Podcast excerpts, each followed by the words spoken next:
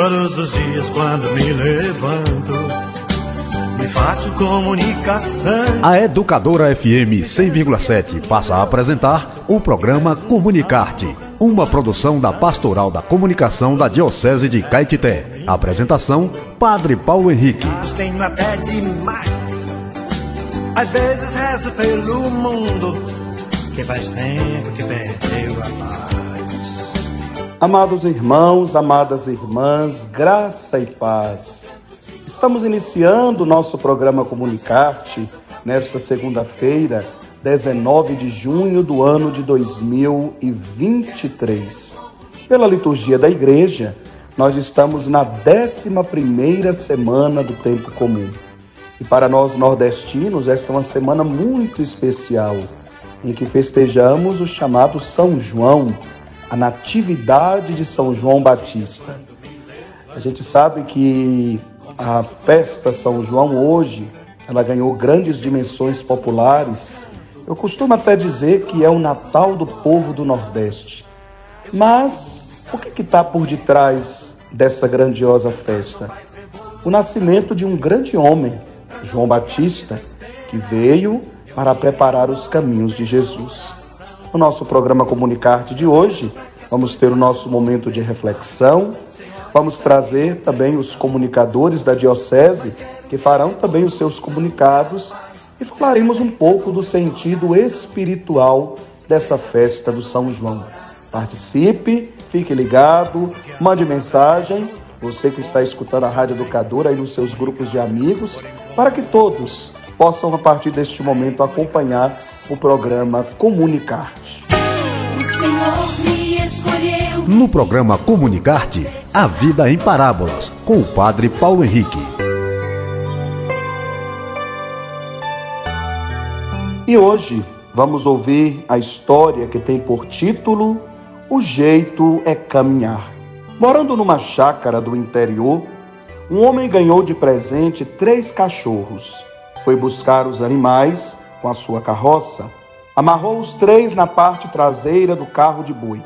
Um dos animais se rebelou contra a coleira e contra a viagem. Mordia a corda e era arrastado.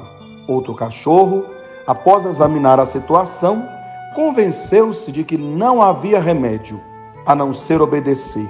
Seguiu tranquilamente o carro de boi. Mas o terceiro pulou para dentro da carroça e confortavelmente seguiu viagem. De alguma maneira, essa alegoria retrata a vida das pessoas. Temos todos um ponto de partida e um ponto de chegada. A nós cabe escolher a melhor maneira de viajar. O primeiro grupo é o dos revoltados.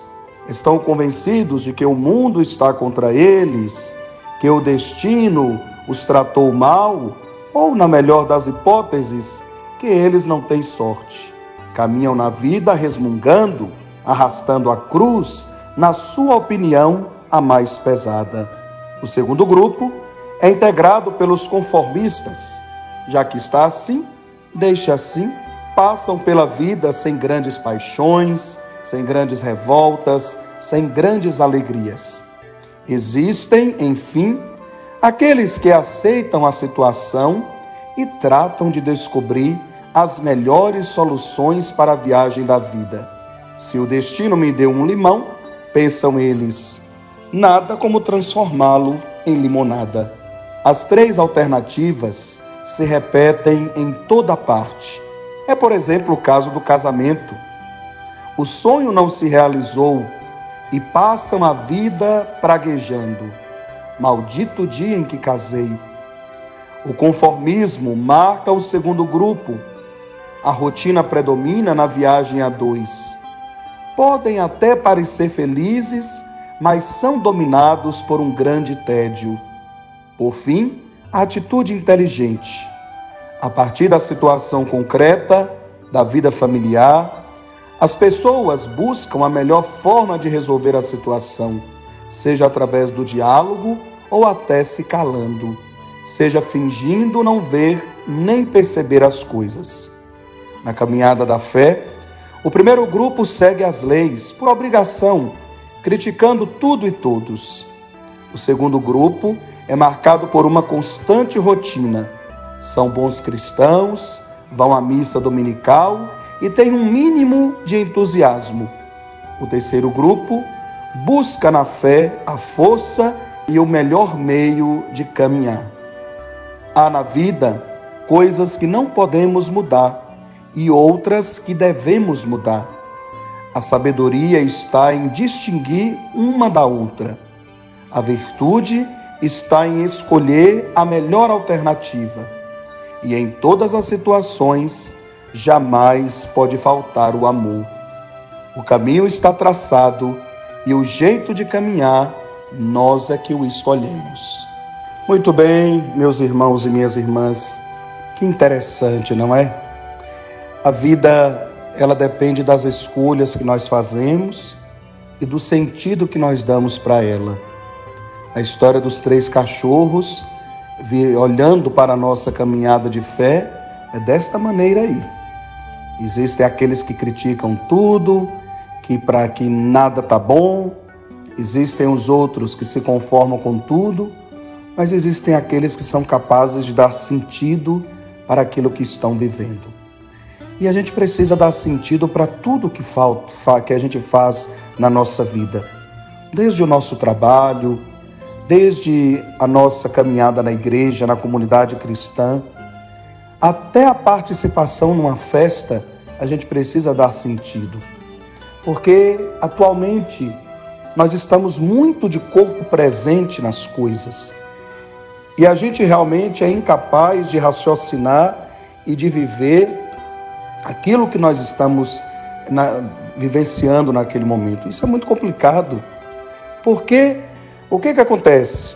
Às vezes muitas pessoas estão ali num determinado lugar, às vezes numa roda cheia de amigos, às vezes todos felizes da vida e a pessoa está lá como perdida, como a gente diz, como cego em tiroteio. Por quê? Porque não encontrou sentido para estar ali.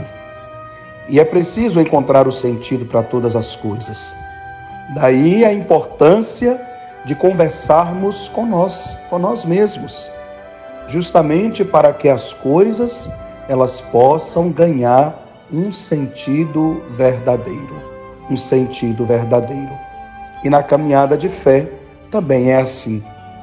E ontem, na liturgia do 11º domingo do tempo comum, no Evangelho de Mateus que escutamos, Jesus trouxe um novo sentido para a vida de doze homens, ao qual ele chamou de apóstolos.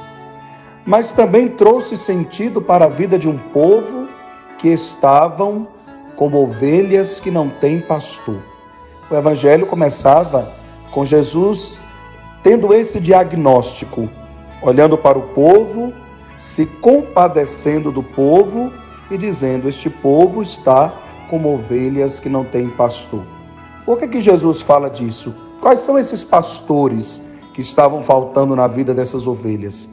Primeiramente, faltavam líderes religiosos, no sentido de que abraçassem a causa do povo porque até tinha os líderes religiosos da religião judaica, porém eles não estavam nem aí para a vida do povo. Às vezes sabiam cobrar do povo determinadas leis que em muitos momentos nem eles mesmos davam conta de viver. Em outras situações da vida, esses, esses líderes religiosos tiravam proveito do povo. Então eles estavam ali não para falar de Deus, mas para tirar proveito da fé. Mas também Jesus fala dos líderes políticos da sua época que também não estavam nem aí para a vida do povo. E com isso as pessoas sofriam, tendo em vista os altos impostos que eram cobrados, tendo em vista que realmente quem era excluído era totalmente excluído, totalmente marginalizado, totalmente deixado de lado. E Jesus então se compadece desse povo. E ele diz: A messe é grande e os trabalhadores são poucos.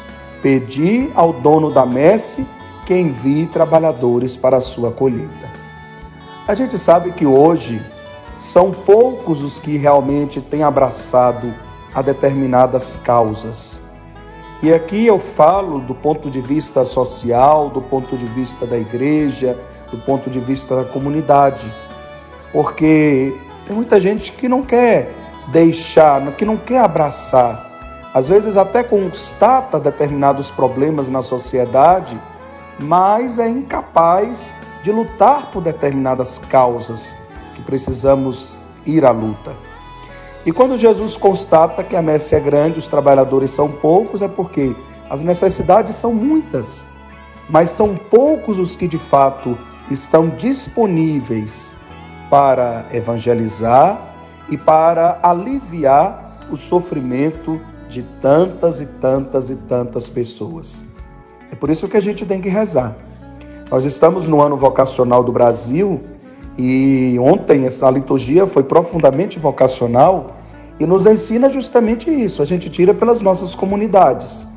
Às vezes tem tantas, tantos trabalhos na comunidade e tem muita gente que até poderia exercer determinada função, mas às vezes não vai por medo, por insegurança, às vezes até por preguiça mesmo, porque não quer se comprometer.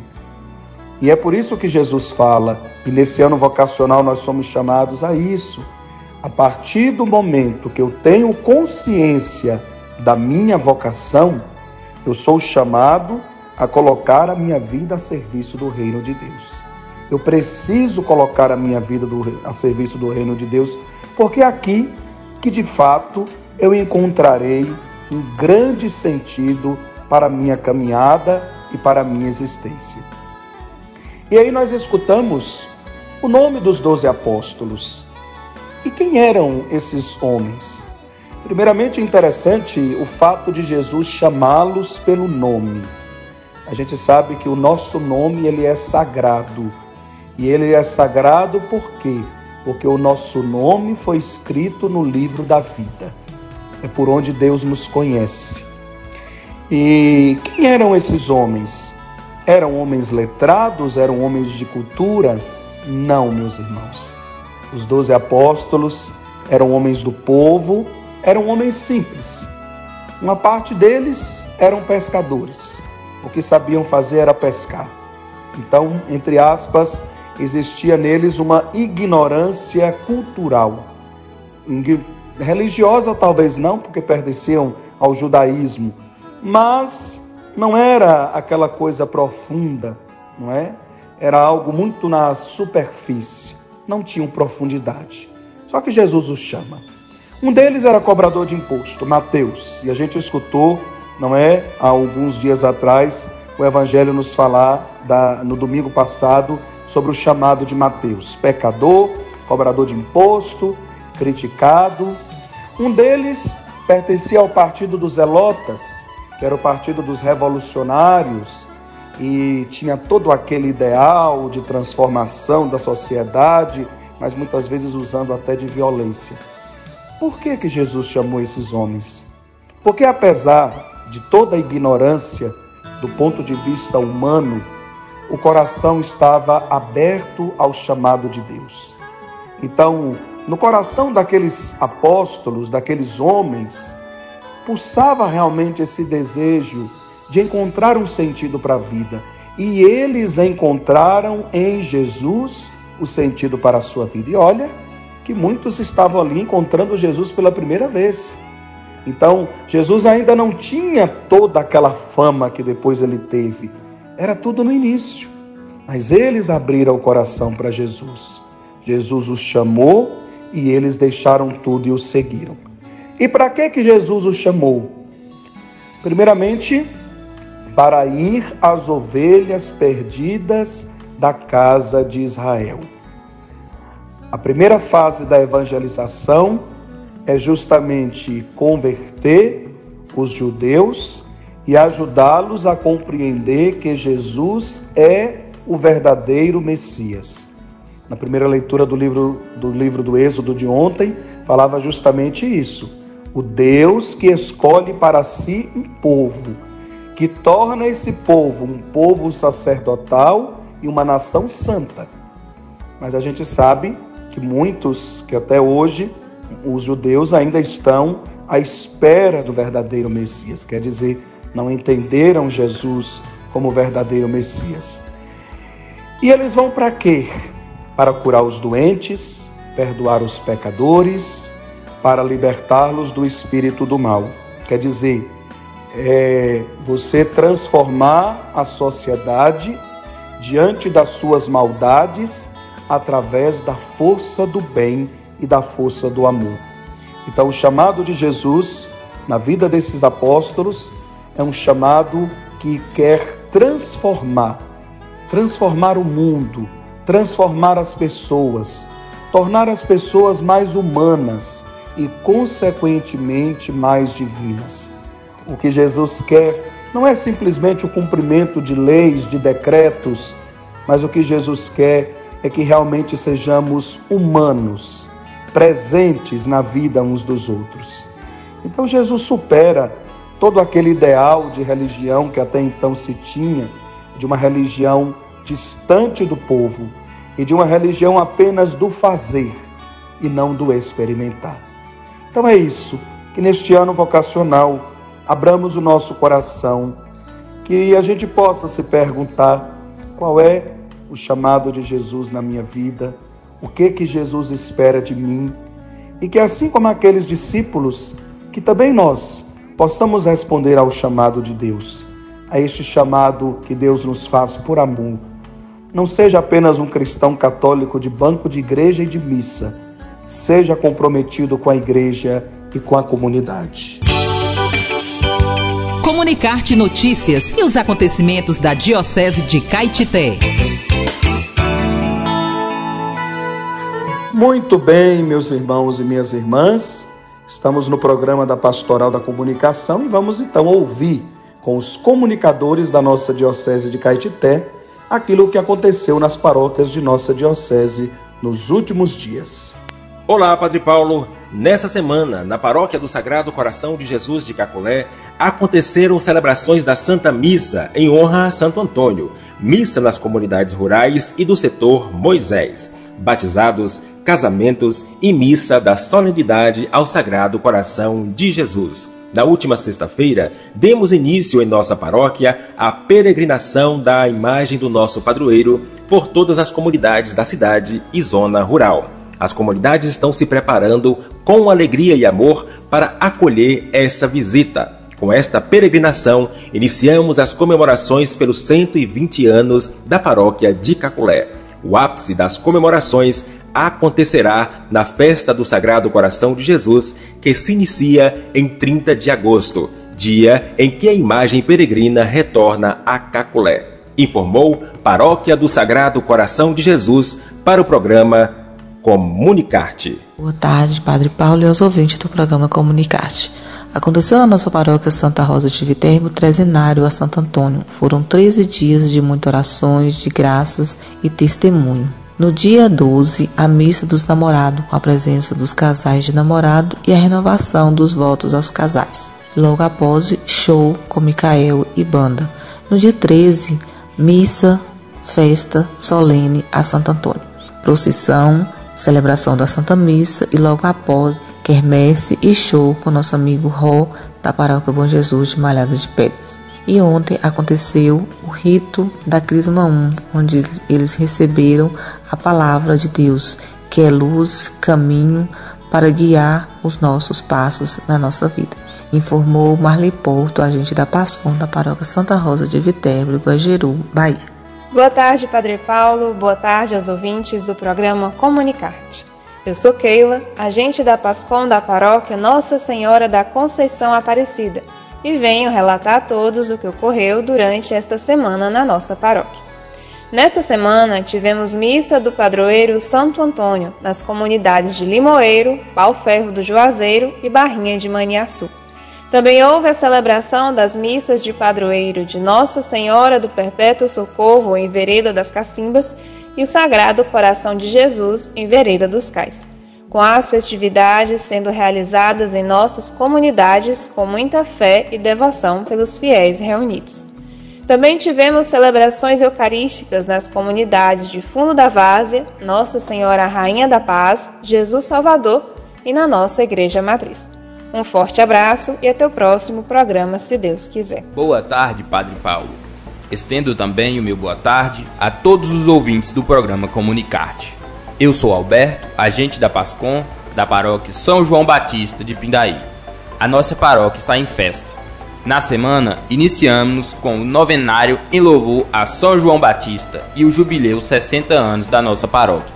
Começamos dia 15 com a alvorada, onde logo em seguida tivemos um café partilhado. Durante o novenário, contamos com a presença de vários padres do Vicariato Rainha do Sertão, memorial do jubileu de 60 anos, apresentações culturais, show com cantores locais e barraquinhas de comidas típicas. Convidamos a todos para celebrar conosco essa festividade de muita fé, devoção e alegria. Um forte abraço e até o próximo programa, se Deus quiser.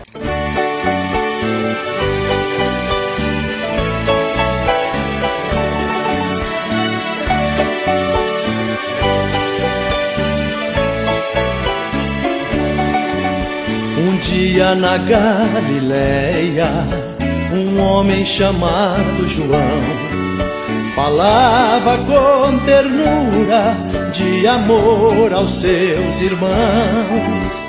Falava com ternura de amor aos seus irmãos. Seu rosto resplandecia, a paz que ele trazia Fazei penitência, sempre, sempre João dizia. Fazei penitência, sempre, sempre João dizia. Viva João Batista, viva o precursor. Porque João Batista anunciava o Salvador. Porque João Batista anunciava. Muito bem, meus irmãos e minhas irmãs. Bandeirolas, fogueiras, comidas típicas, amigos, parentes, fogos, tudo isso para celebrar nos dias 23 e 24 São João Batista. Aqui no Nordeste, a gente sabe que é muito forte a cultura e a festa do São João, talvez até mais do que o Natal de nosso Senhor Jesus Cristo. E é um período do ano em que, desde a, missa, a mesa do pobre até a do rico, é sempre com muita fartura. E às vezes a gente faz toda essa festança, reúne os amigos, faz a fogueira, e a gente não sabe que por detrás de toda essa festa existe a celebração do nascimento de um santo. É importante frisar isso, que no dia 24 de junho, a Igreja Católica celebra o nascimento, quer dizer, a natividade de São João Batista. É um dos poucos santos que a igreja tem a oportunidade de festejar o seu nascimento em 29 de junho e o seu martírio em 24 de junho, desculpa, perdão, e em 29 de agosto o seu martírio. E por que que a igreja celebra o nascimento e o martírio de João Batista? Justamente para mostrar a importância de João Batista na história da salvação. Nós sabemos que João era primo de segundo grau de Jesus, porque as mães eram primas carnais. E ainda no ventre da mãe, João Batista se encontrou com Jesus por ocasião da visita de Maria à sua prima Isabel, grávida na velhice.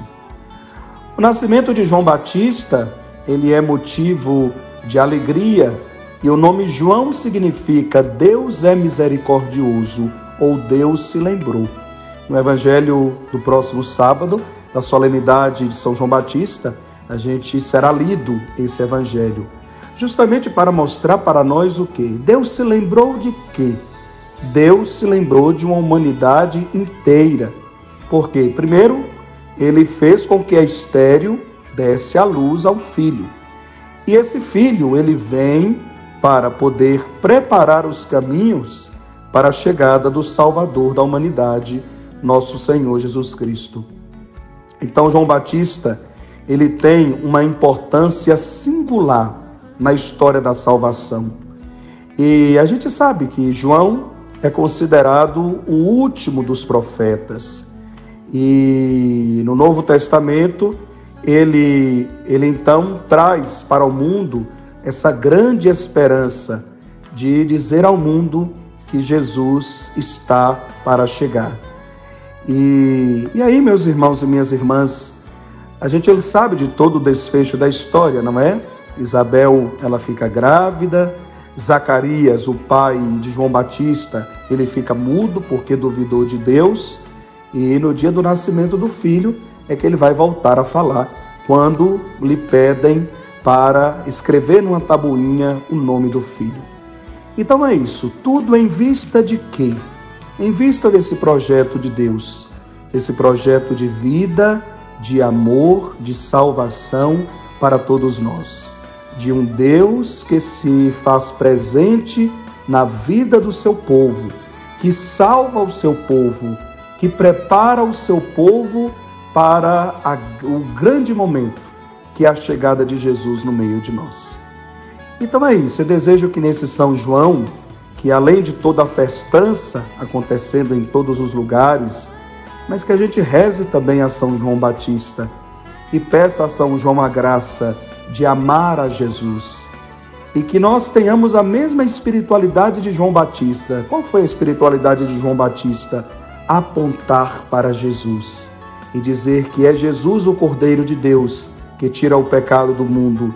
É Ele que nós devemos seguir, é Ele que deve ser o sentido da nossa vida, é Ele que deve ser a razão das, das nossas famílias, é Ele que deve ser. Hoje a gente fala tanto, né, daqueles influenciadores digitais que estão aí na internet, e para o cristão, o, influen o influenciador digital da sua vida deve ser Jesus. Alô, gente amiga! E agora é a hora de mandarmos os nossos alôs. Quero mandar um alô para nossa irmã Eleni Farias, Irani Farias, Antônio Farias, da Fazenda Água Boa, do Marruás, município de Caculé, que Deus os abençoe. Para dona Terezinha, seu Fidelcino, Luizé, da Fazenda Mandacaru, aqui de Caculé também.